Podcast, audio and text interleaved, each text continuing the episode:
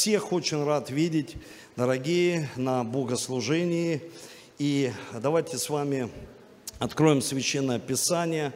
Мы, э, знаете, хорошо на самом деле праздники – это обновление, да? Когда праздники, день рождения, отмечайте день рождения, поздравляйте, дарите подарки. И я сегодняшнее послание назвал так – «Послание твоих ран». Послание твоих ран. Знаете, вот что-то э, думал, молился и э, размышлял о Слове Божьем. И вспомнил одну историю, когда одна семья не могли зачать долгое время э, ребенка. И уже были такие, ну, зрелыми людьми. И у них появился ребенок, он начал расти. И потом я помню в этой истории, когда этот парень, он гулял и с ребятами и провалился в такую, знаете, шахту. Когда он провалился, э, ребята хотели, подростки, помочь ему. Я знаю, что у подростков, у молодежи всегда такое желание, я даже видел здесь, знаете, пойти куда-то на, заброш, на заброшки походить, там какие-то, ну, найти, короче, себе какие-то приключения.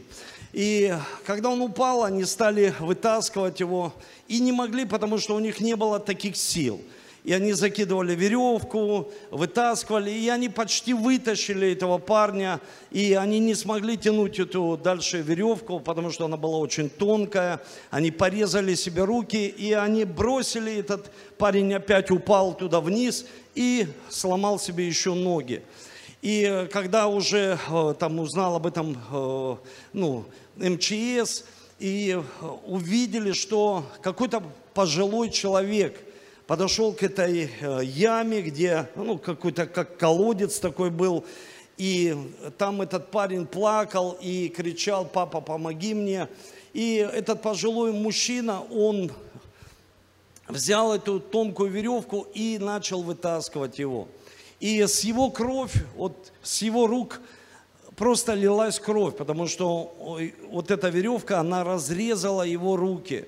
И он ценой вот этой боли, ценой вот этих ран, он смог вытащить вот этого парня. И потом все, полиция, когда МЧС подъехали, они спросили, кто этот за человек, кто это такой, почему он так, ну, с таким дерзновением спасал, и тем более, ну, просто столько было ран на его руках. И э, там сказали, что это был его отец. Это его отец, пожилой такой человек, который спас своего сына. Знаете, когда я вспомнил эту историю, я понял, о чем сегодня проповедовать в церкви. Потому что когда мы видим нашего Спасителя Иисуса Христа, который ценой своих ран может поднять нас из любого болота, трясины, депрессии, болезней, страхов, нищеты, э, узкого мышления, предательства. Это может сделать сам Господь. И Он ценой своих ран. Мы знаем, что на кресте прибили Его руки, ноги, и ценой своей крови, ран Он поднимает нас всегда наверх. Но мы люди, мы не боги здесь на земле, мы знаем, что может сделать всемогущий Бог. И мы должны понимать, что можем сделать мы. И есть прекрасная, потрясающая история, это Третье Царство, 20 глава, 35 стих. И здесь говорится, знаете, тогда один человек из сынов пророческих сказал другому по слову Господа, бей меня. Но этот человек не согласился бить его. И сказал ему, за то, что ты не слушаешь глаза Господня, убьет тебя лев, когда пойдешь от меня. И он пошел от него, и лев встретил его и убил его.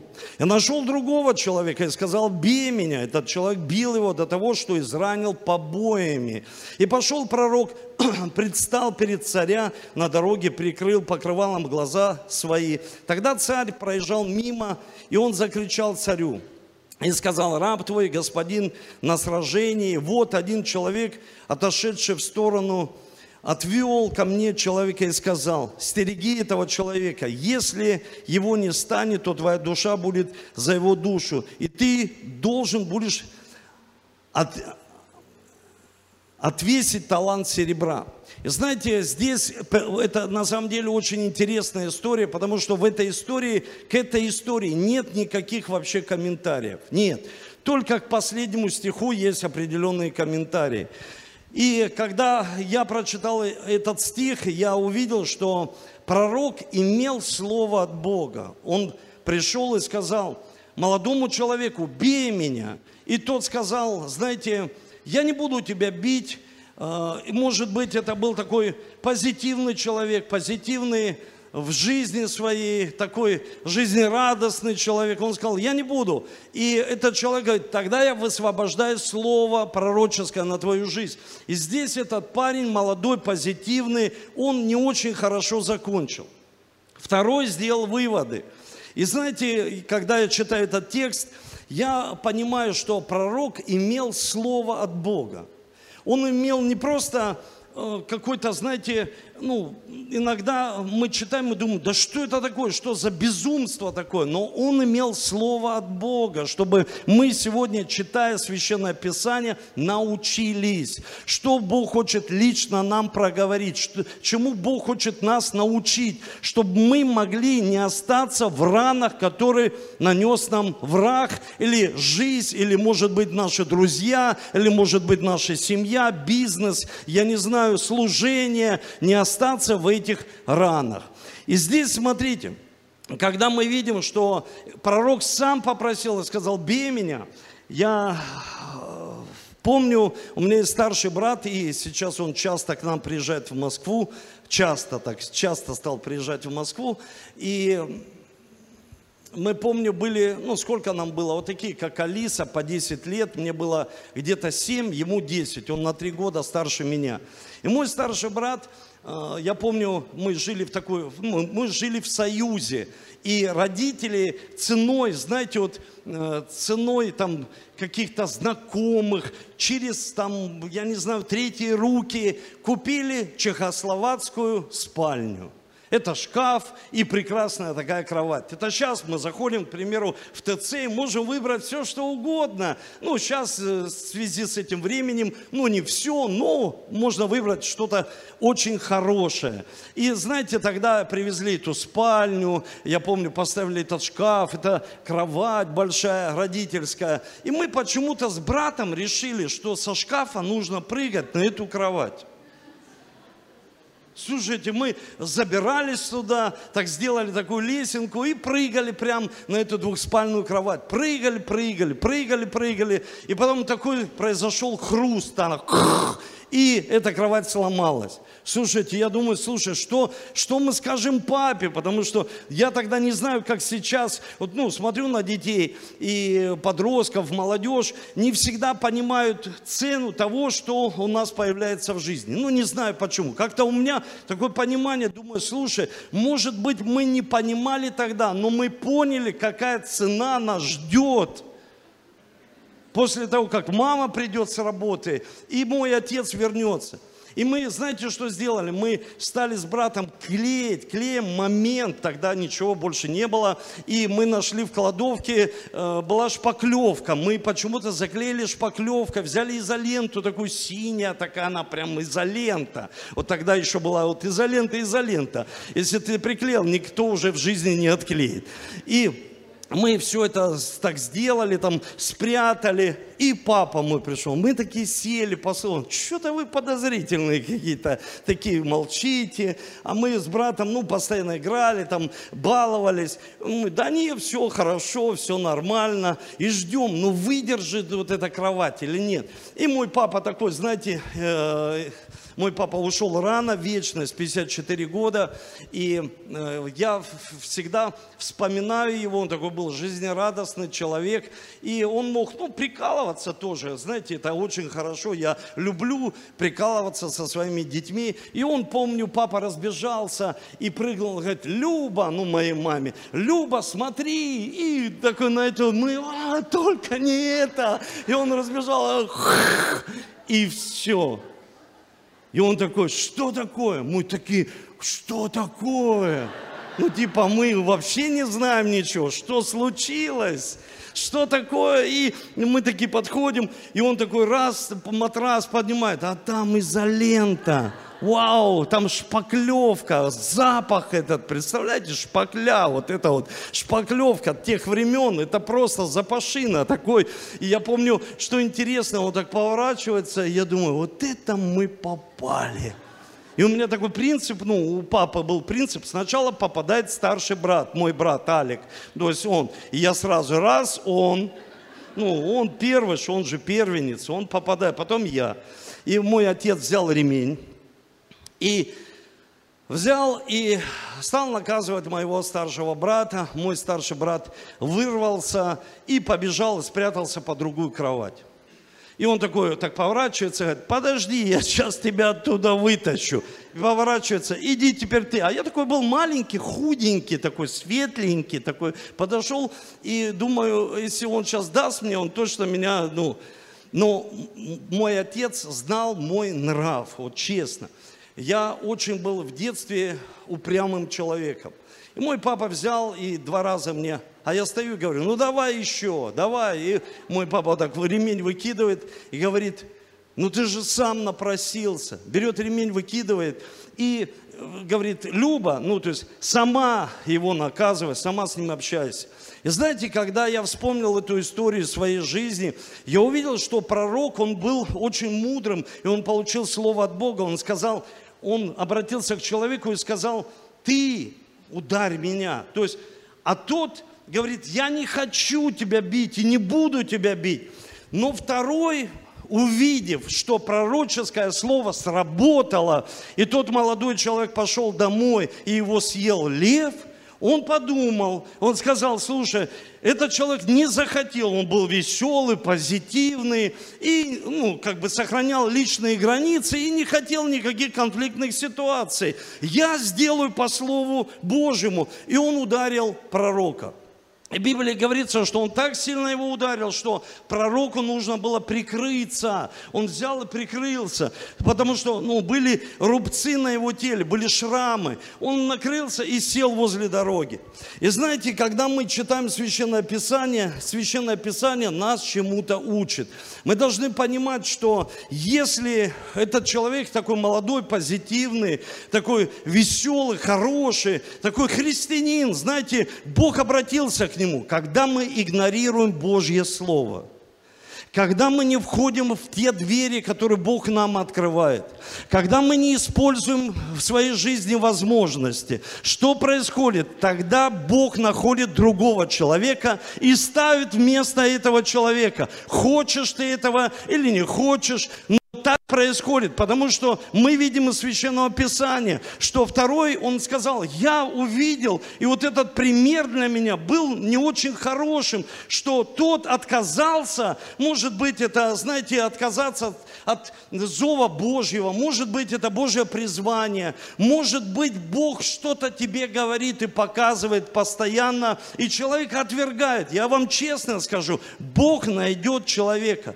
который полностью находится даже во грехе. Он изменит, освободит этого человека, и что сделает? И когда он освободит этого человека, тогда он поставит этого человека в место – человека, когда человек игнорирует своей семьей, когда человек игнорирует своей работой, своим служением, своим призванием. Почему так происходит?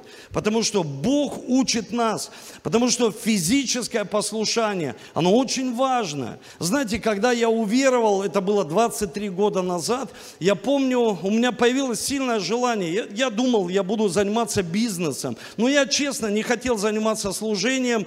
Я думал, ну, буду заниматься бизнесом, разливать холодный чай. Вот что-то пришло мне, холодный чай разливать. И я помню, захожу в один из магазинов и вижу чай Липтон. И думаю, прям сам себе говорю, пока ты будешь думать, что ты будешь разливать холодный чай, уже Липтон его разлил. И если ты будешь думать постоянно, что когда-то ты все-таки сделаешь это с понедельника, с Нового года, еще Бог обратится к тебе дважды и скажет трижды, послушай, Бог найдет другого человека, который все это сделает. Самое главное, мы должны ценить, ценить то, что Бог дал нам, ценить возможность, ценить то, что мы сегодня имеем, ценить призвание, которое мы имеем, предназначение, ценить. Я помню, увидел один сон в своей жизни – Часто Бог вразумляет меня через сновидение. И я помню, видел этот сон, когда я пришел и стою и должен проповедовать старцам. Такие седобородые мужчины сидят. Ну, они мне все напоминали Сергея Васильевича Риховского. Такие, знаете, седовласые такие. И вот я как будто был в таком сон, ну, таком, знаете, в присутствии апостолов. И я думал внутри, у меня было такое борение внутри. А что я могу им сказать? У меня была такая боль. А что я могу им сказать? Они все уже знают. Пусть Бог найдет другого человека. Пусть Бог найдет такое борение. Знаете, а что я могу сказать? А что я могу сказать? Когда Бог призывает, ты будешь там проповедовать. Ты будешь человеком, который будет щедро благословлять других людей, строить будет. И человек отказывается, он как бы подавляет то, что Бог ему говорит. Если Бог говорит тебе, ну, что-то сделать, сделай это. Не откладывай это на потом. Послушайте, даже э, это ценой боли и как каких-то сомнений в нашей жизни. Сто процентов я вам скажу, что знаете, когда Бог проговорил, я проснулся, и Он мне сказал, цени себя больше, чем то, что ты делаешь. Цени себя. И я такое сначала не понимал. А потом, когда Бог мне проговорил через Моисея, что Моисей прям отказался и сказал, ну пошли кого-то другого, я не могу это сделать. А Бог говорит, цени себя. Цени эту возможность. Бог найдет другого Моисея. Бог найдет другого человека. Поэтому, когда я поздравляю свою супругу, я знаю, что я просто сделал ей предложение. Может, кто-то хотел сделать.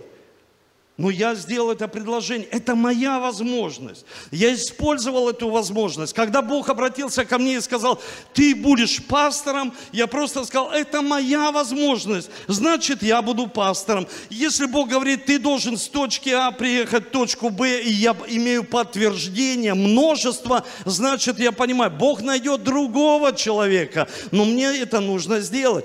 Как это нужно сделать? И знаете, когда я стал об этом думать э, в связи вот с этим таким посланием, которое я буквально вот поменял здесь, сейчас, когда пришел, вообще хотел другое, другую проповедь проповедовать. И поэтому нет сегодня никаких тезисов, просто есть местописание и все. И мы должны понимать, что мы должны быть скоры на ответ. Скоры на ответ когда Бог обращается к, к нам. Знаете, я хочу быть, чтобы мои дети были ну, быстрые на ответ. Саша, сделай вот так. И Саша, к примеру, откладывает, опять отложил, еще отложил. Саша, сделай так. Ни одному родителю это не нравится. И мы должны понимать, когда Бог обращается к нам, чтобы мы могли пройти какие-то жизненные этапы. И пророк показал – он сел возле дороги, весь израненный. Он, кровь текла из его ран, и он накрылся. И царь Ахав проходил мимо. Послушайте, царь Ахав проходит мимо, и царь Ахав это был самый влиятельный человек на Востоке.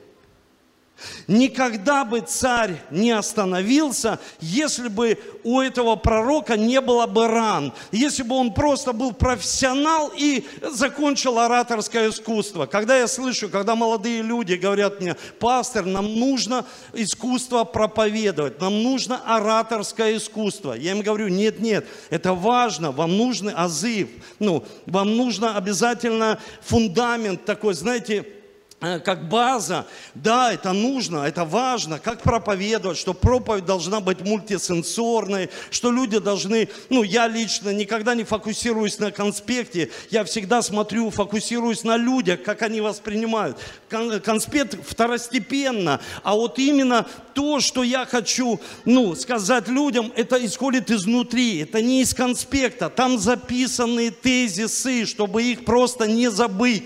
И когда молодые люди говорят, слушай, пастор, нам нужно это пройти, научиться. Я говорю, нет, вам нужно пройти через боль и испытания в своей жизни. Вот когда вы через это пройдете, о, мы не хотим через это проходить. Так многие люди через это не хотят проходить. Когда люди не хотят проходить, это все поверхностное в нашей жизни. Это все, ну, знаете, вот, ну, просто пришло и ушло. Ну, все такое будет христианство. Но когда человек, пророк показал, он говорит, бей меня. Тот говорит, нет, нет, нет, я не могу это сделать. Он говорит, нет, бей, другой пророк. Тот ударил, и вот эти раны царь бы не остановился. Царь остановился и ухо свое приложил к этому пророку и сказал, что ты хочешь мне сказать? Пророк, что ты, если бы там не было никаких ран и боли, испытаний, которые он прошел в своей жизни, вот что говорит к людям. Я всегда говорю вот эту интересную историю, что, э, знаете, жемчужина появляется через раздражение на теле моллюска. Раздражение, то есть это боль, это боль, это то, что тебя раздражает. Я не хочу это делать, я не пойду, меня это раздражает. Вот там появляется жемчужин, вот там послание сильное, вот там послание касается людей, прям в сердце. Оно касается почему? Потому что ты сам прошел через какую-то боль и можешь других научить. Ты не просто профессионал, ты не просто научился красиво говорить, о, он такой такой сильный оратор. А какую боль, что, что произошло в его жизни, что он, ну, в чем, в чем борьба, в чем вот эта борьба, в чем вот эти раны, которые не просто учить людей из ран. Другая сторона медали, послушайте, когда человек говорит, пастор, я не могу, я через такое прошел в детстве, ты мои раны не видел. Послушай, а тут Библия учит нас, если мы остановимся и будем рассматривать свои раны постоянно, рассматривать и жалеть себя –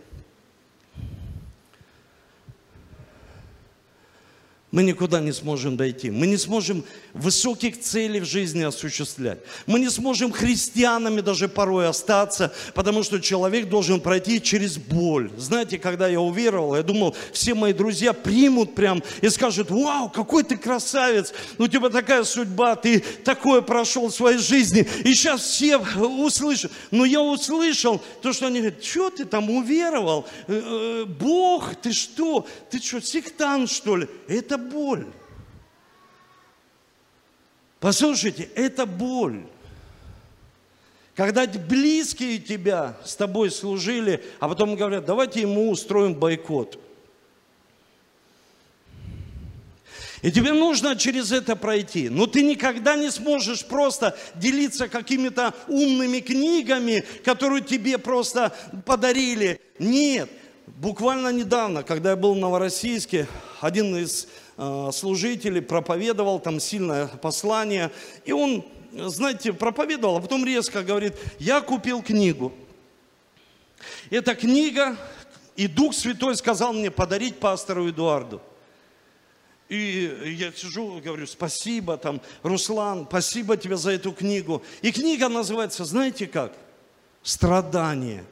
Я взял, прочитал, у меня, я, я не смог сдержать свои улыбки. Я повернулся, ну, моя супруга в Геленджике проповедовала. Я повернулся тому, кто рядом сел, Катя Рябова, приехали с мужем с Ростова в Новороссийск. Я поворачиваюсь, Катя, ну зачем вот это вот всегда? Ну, хотят, чтобы я опять, что ли, страдал? То есть мало каких-то определенных этапов в моей жизни. И я так скептически отнесся к этой книге, пришел домой. А потом думаю, что же это за книга такая, за страдание? Я не верю в страдание как в доктрину, то есть доктрина. То есть человек должен... Нет, я верю в то, что человек должен проходить испытания своей жизни. Он должен пострадать. И в долинах часто такое Божье присутствие, и мы отказываемся от этого Божьего присутствия, которое есть через наши раны. Когда мы говорим, Бог, я вообще сам ничего не могу сделать, я хочу, чтобы ты особенно так пришел в мою жизнь. И я, знаете, открыл эту книгу, и рассказываю многим, братья приходили. Я ее стал читать в захлеб. Я никогда за последнее время не читал так книги, честно. Я читаю, я люблю читать, я люблю книги, но э, с таким наслаждением, хотя там не наслаждение описано. Там пастор пишет, он говорит, начинается моя история, моя жизнь до и моя жизнь после. И я сначала думаю, что до и после, что произошло с ним? Пастор большой церкви, успешный спортсмен, человек, что там с ним произошло? И он просто о себе рассказывает и говорит, не, мне, у меня появилась слабость, и я пришел к врачу. И у меня очень много ведущих врачей э, в церкви. Я пришел к врачу, и врач сказал, тебе нужно обследоваться. Давай пройдешь в нашей клинике обследование. И он начал проходить обследование, сдал кровь, ну, все анализы. И потом увидел консилиум врачей. Он думает, что происходит, зачем консилиум, если я здоровый, я езжу на велосипеде, по несколько часов я проповедую, я могу семинары один провести 6-7 часов без передыху. Я очень успешный человек. Что такое? И они начали говорить о каком-то диагнозе диализе. он, может быть, это не со мной? И ему сказали, вам нужно полежать в больнице 10 дней и его проводили в палату, и он говорит, с того момента, как я зашел в палату, у меня начались сильные боли в моем паху. Это были просто невыносимые боли. Я орал, я так никогда не орал, я бы постеснялся, успешный человек, который занимается спортом, у него есть мышцы, у него есть успех, у него есть, к примеру, большая церковь и множество дочерних церквей. Я бы никогда не стал кричать, но на третий день я уже держал свою жену за руки и говорил ей, я жить не хочу.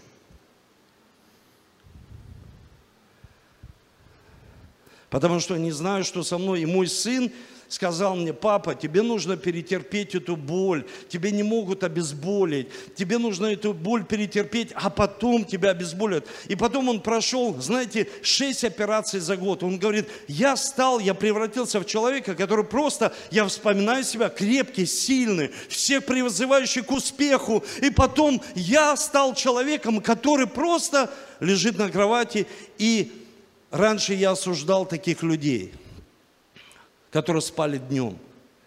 А теперь я просто хотел днем поспать, хотя бы несколько минут поспать, потому что у меня были страшные боли и слабость, я не мог просто встать. И знаете, когда я стал читать эту книгу, я вот когда читал, и Бог проговорил мне через нее, я думаю, насколько люди сегодня уповают на свои силы – насколько люди уповают на свои знания, насколько люди уповают на свои возможности, что они сегодня могут сделать. Он говорит, я бы никогда не думал, что через буквально три дня я встать не смогу. Что в течение года ко мне люди приходили и говорили, пастор, мы же на пожертвования живем, мы не можем выплатить, выплачивать по счетам, все, все рушится, что нам делать? Он говорит, я им даже ответить не мог. И я был, у меня была такая слабость. И когда я читал, я увидел, это Исайя 54 глава, 17 стих, там написано, ни одно орудие, выступающее против нас, не будет успешно. И знаете, что я увидел? Увидел, мы никогда не сможем выбрать себе орудие, которое выступает против нас. Верующие никогда не смогут выбрать орудие, которое выступает против нас. Мы даже не знаем, мы, мы не можем его выбирать. Мы знаем, что выступающее против нас, оно не будет успешно, но выбрать его мы не можем. Мы не можем. И когда христиане осуждают других христиан и говорят, смотрите, у них что у них в жизни, что у них в семье, не осуждайте никого. Вы не можете выбрать ни одного орудия. Но те, которые проходят через эти испытания, они пройдут свою боль, свои раны. Они потом выйдут, и их послание будет мощное. Они займут свое место с этим мощным посланием в жизни. Потому что самое сильное послание – то, что ты пережил. То, что ты выстрадал. То, что ты прошел. То, что прошел ты какую-то боль в своей жизни. Вот самые лучшие послания – не послание, которое мы просто прочитали, которое мы увидели в своей жизни. Нет, а послание ран. Вот эти раны, которые есть по нашей жизни. И здесь много людей. Разные этапы вы проходите. Но я хочу вам сказать, не отказывайтесь никогда от пути Божьего, который Бог ведет нас. И знаете, когда буквально ну, позапрошлое служение я закончил Иаковом, и я хочу прочитать это место Писания из Библии. Это очень сильно. На самом деле, когда Иаков, он был хитрец, он был очень хитрым человеком, но он пережил эту встречу с Творцом. Это Бытие, 32 глава. И знаете, здесь я стал видеть это как-то по-другому. А Яков с первого стиха пошел путем своим. И взглянул и увидел ополчение Божие, ополчившиеся, и встретил, встретили его ангелы Божии. То есть его стало чуть-чуть касаться. Я увидел, что есть люди, они все равно еще в своей хитрости, они не хотят какие-то этапы в жизни проходить. Мы, мы иногда отвергаем и думаем, христианство это вот то, что, ну, это вот то, что мы думаем. Нет, послушайте, есть человек честный, есть лживый. Иисус говорил, есть одна сторона, когда человек живет правильно, и есть человек, когда человек живет неправильно. Есть отсутствие Божие, он назвал его Адам, а есть Божье присутствие, это раем. И когда люди изменяют послание, почему? Потому что они не могут сами измениться и пройти через боль своей жизни, испытания, остаться тем человеком, который Бог хочет. И здесь, смотрите, Иаков, он начал переживать вот эту, его стало касаться, потому что он все делал на своих условиях. Ты мне дашь, я пойду дорогой. Ты мне сделаешь, я десятую часть тебе отдам. Не сделаешь, не отдам.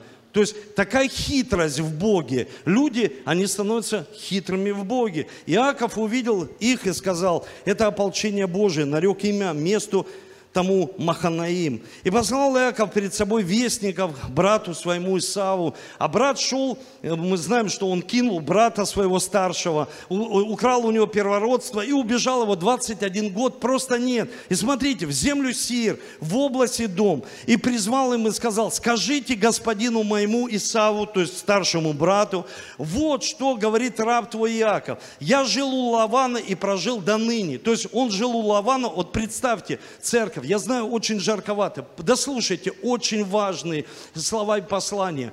Очень важно. И знаете, здесь такой момент, что он говорит, я жил у Лавана, ему постоянно за хорошую работу, представь себя, поставь на это место Иакова, за хорошую работу снижали зарплату. И он говорит, мне потом в 10 раз снизили зарплату. То есть он делает Лавана успешным, а Лаван его понижает, но он все равно преуспевает. И здесь он говорит, у меня есть валы, ослы, мелкий скот, рабы, рабыни, и послал известить о себе господина моего Исава, дабы приобрести рабу моему благоволение перед очами. То есть, иными словами, хитрый Яков говорит, я взятку своему брату посылаю. Решить вопрос – Решите, вот возьмите валов, возьмите, это, ну, такая-то сумма, валы там, ослы, ну, мы можем это посчитать и в сумму перевести. И дайте Исаву, брату моему. То есть у него еще работает хитрость. Это Яков, патриарх. Но Возвратившись, вестники к Иакову сказали, мы ходили к брату твоему Исаву. Смотрите, они даже не отвечают, что он принял, что он сказал. Просто они ему говорят, возвратились вестники к Исаву и сказали, мы ходили к брату твоему Исаву, он идет навстречу тебе, и с ним 400 человек. Иаков очень испугался и смутился – и разделил людей, бывших с ним, скот мелкий, крупный, верблюдов на два стана. То есть он разделил, он говорит, если этих убьют, этот останется. То есть он опять логику свою включает. Он опять включает вот эти, знаете, можно так, ну, нужно в двух кейсах держать свое имущество. И здесь, и тут – он включает свою логику. И сказал Яков, если Исаф нападет на один стан, то побьет, то остальной стан может спастись. И сказал Иаков, Боже отца моего Авраама, Боже отца моего Исаака, Господи Боже, сказавший мне, возвратись в землю Твою, на родину Твою, я буду благоволить Тебе. И он начинает что делать? Он начинает апеллировать заветом. Послушайте, раны – это такая долгая тема. Иисус, почему мы Его ранами исцелились? Почему Он нас вытаскивает и кровь течет? И мы апеллируем заветом. И он стал, он понял, взятка не работает. Стан разделил, тоже не работает. Бог, что делать? И он обращается, Господи Боже, Ты обещал Аврааму, сохраню, умножу, в безопасность дашь. Он стал говорить то, что Бог обещал. Он говорит, пожалуйста, и тут он остается один на один и переживает эту встречу. И Бог ломает ему бедро, делает ему больно. И всю жизнь, он потом говорит, всю жизнь я ходил посохом. Он даже там говорит, я перешел Иордан посохом, я перешел вот этой верой в Бога. Апостол Павел сказал, что в слабостях сила моя проявляется. Не тогда, когда мы говорим, что мы такие крутые, сильные.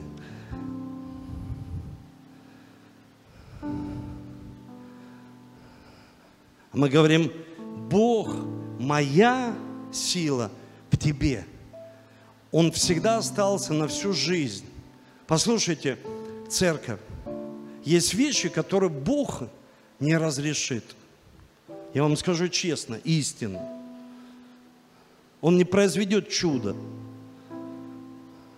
Там останутся бинты от ран, бинты. Знаете, когда я занимался спортом, у меня поломанные ноги. И я еду, погода меняется, а нога начинает болеть. Но раны ж нет. А внутри она есть, и она ноет.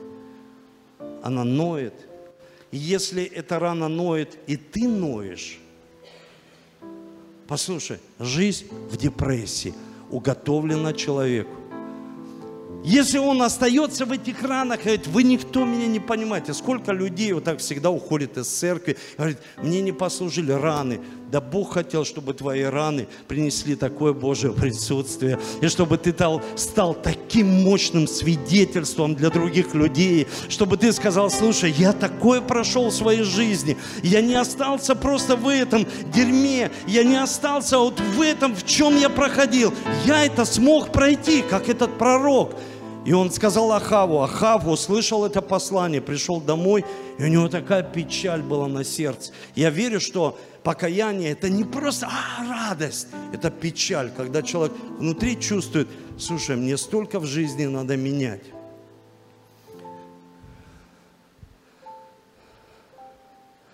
Мне столько нужно в жизни. Это и есть покаяние, печаль по Богу. Давайте поднимемся, дорогие. Давайте поднимемся, и я хочу молиться о вас, чтобы вы всегда могли ходить, знаете, Иаков ходил всю жизнь хромая. Всю жизнь хромая. Всю жизнь хромая. И, может быть, люди говорили, слушай, ну да, вот это у тебя какая хромота, серьезно, как Бог через прикосновение благословил тебя. Послушайте, через прикосновение. Но мы хотим, Бог, прикоснись ко мне. А Он может что-то сломать. То, что ему не нужно. И человек проходит через боль. Почему в Библии говорится, что он дал не мир, а меч – Потому что Бог хочет отделить какие-то неправильные вещи от нашей жизни. И мы проходим. И мы это проходим. Но это, послушайте, так сильно. Я скажу вам, я 12 лет в то время, ну, это, это серьезная такая, ну, как бы, кто-то может больше, 12 лет я употреблял наркотики, 12 лет. Мои дети, я никогда не стесняюсь говорить о своих ранах. Они говорят, папа, ты правда был судимый? Ты сколько сидел? И я всегда своим детям говорю за свои раны. Это послание очень сильное. И когда я общаюсь с людьми, я им говорил, послушайте, моя мама помолилась за меня. Я покаялся. И буквально через три дня меня посадили, через три дня. Мы ждем покаяния, что сейчас пыль посыпется отсюда, и всегда будет все luxury в нашей жизни. Но иногда нужно, чтобы что-то произошло такое, что по-настоящему изменит жизнь человеку. Я родился в прекрасной семье. Мой папа, я его смотрел по телеку, он играл в «Зените». Моя мама старший товаровед. И я никогда, честно, ни в чем не нуждался, но улица сделала свое дело, бездуховность. Это не потому, что кто-то плохой, а потому что бездуховная жизнь, она приводит человека к разрушению. И нужно пройти что-то в своей жизни. И нужно было этому пророку сесть в этих ранах и обратиться к царю и сказать, слушай, ты неправильно делаешь. И он бы никогда не остановился, если бы там не было ран. Никогда. Люди бы никогда не остановились, если бы у тебя не было внутреннего свидетельства. Не закапывай его. Не закапывай. Я вижу одного человека, которого пригласил в церковь. Он так долго шел, да? Я очень рад тебя видеть здесь. Это прекрасный человек. Он делает меня красивее. Я прихожу к нему в салон. И когда мы с ним общались, он говорит, я затронут Божьим присутствием в своей жизни. Это как Иаков был затронут вот этим Божьим присутствием ангелов. Но когда мы переживаем встречу с Богом, церковь, я хочу вам это сказать, встречу с Богом, знаете, все кардинально меняется. Но, послушайте, но соседи, которые жили по соседству с Иаковом, ну, уже будущее с Израилем. Это Израиль, принц Божий, патриарх. Они слышали, как в семье у него ругаются дети.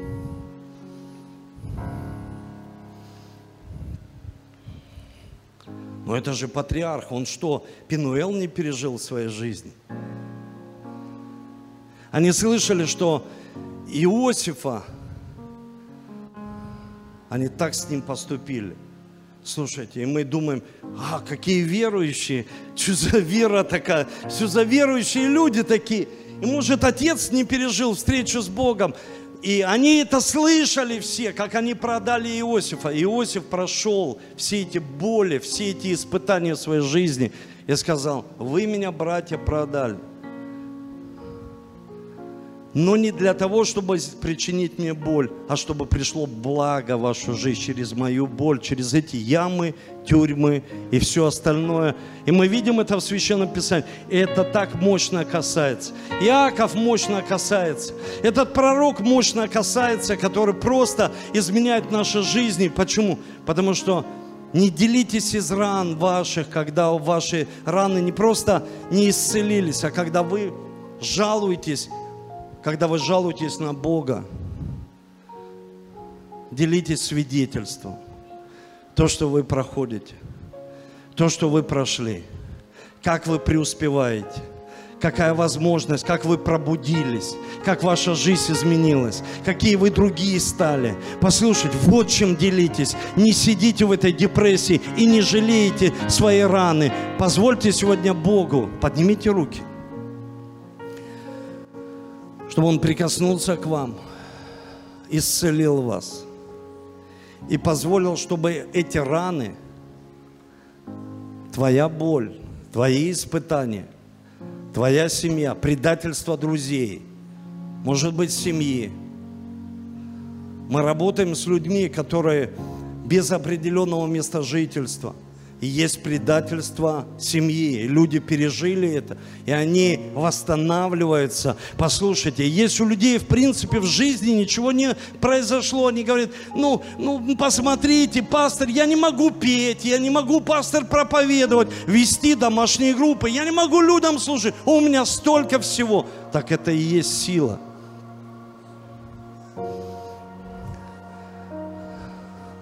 Не откажись от этого.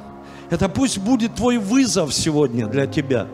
Почитай эту историю. Молодой парень отказался. А другой, мы живем уже, знаете, может быть, лет 10 назад, когда мы говорили о каких-то последних временах.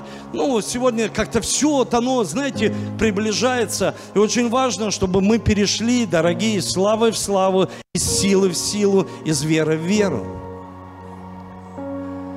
Дорогой Дух Святой, прикасайся к нам сегодня, чтобы все, вся боль, испытания, как апостол Павел сказал, я часто был в гонениях, меня били палками, я сидел в тюрьме, меня кусали змеи. Я был почти на дне морском – и он прошел через эту боль, и Бог позволил ему написать одну треть Нового Завета. И это боль. Мы все можем сказать, апостол Павел сделал очень много, потому что он прошел большую боль в своей жизни и смог пройти, и эта боль стала посланием его. Посланием, которое мы читаем сегодня, послание к церквям, как его предали, как ушли ученики в мир, как люди отказались проповедовать Евангелие, как люди пере... отказались давать на миссию, давать на пожертвование, быть щедрыми людьми. И он просто это говорит, и это послание так сильно касается наших сердец. Я молю Тебя, чтобы Ты вернул церкви глубокое сострадание по потерянным душам, чтобы мы не просто говорили о каком-то, Господь, какой-то площадке евангелизации, чтобы мы жили этим. Ты сказал, неужели мы откажемся от людей, которые не знают Иисуса, которые не знают смысла в жизни, не могут применять дары и потенциала, который Ты заложил в них. Я прошу Тебя, пусть это время сегодняшнего служения Ты переведешь церковь на другой уровень веры, чтобы мы видели, как люди свидетельствуют то послание, которое вложил Тебе Бог – вы почти все здесь пережили что-то в своей жизни. Это мощные послания, которые будут изменять жизни людей. Не закапывая это. Не метай бисер перед свиньями, а просто делись свидетельством и говори о том, что ты прошел в своей жизни. Иисус Христос забирает сейчас немощи и болезни – Скажи ему об этом. Что тебя беспокоит? Отдай ему на крест. Отдай ему на крест. Прояви свою слабость. Мы слабый Бог. Но сила твоя проявляется, когда мы признаем эту слабость. Мы не говорим всем, какие мы сильные и успешные. Мы говорим, какой сильный и великий наш Бог, Отец, Сын и Дух Святой. Аминь, аминь и аминь.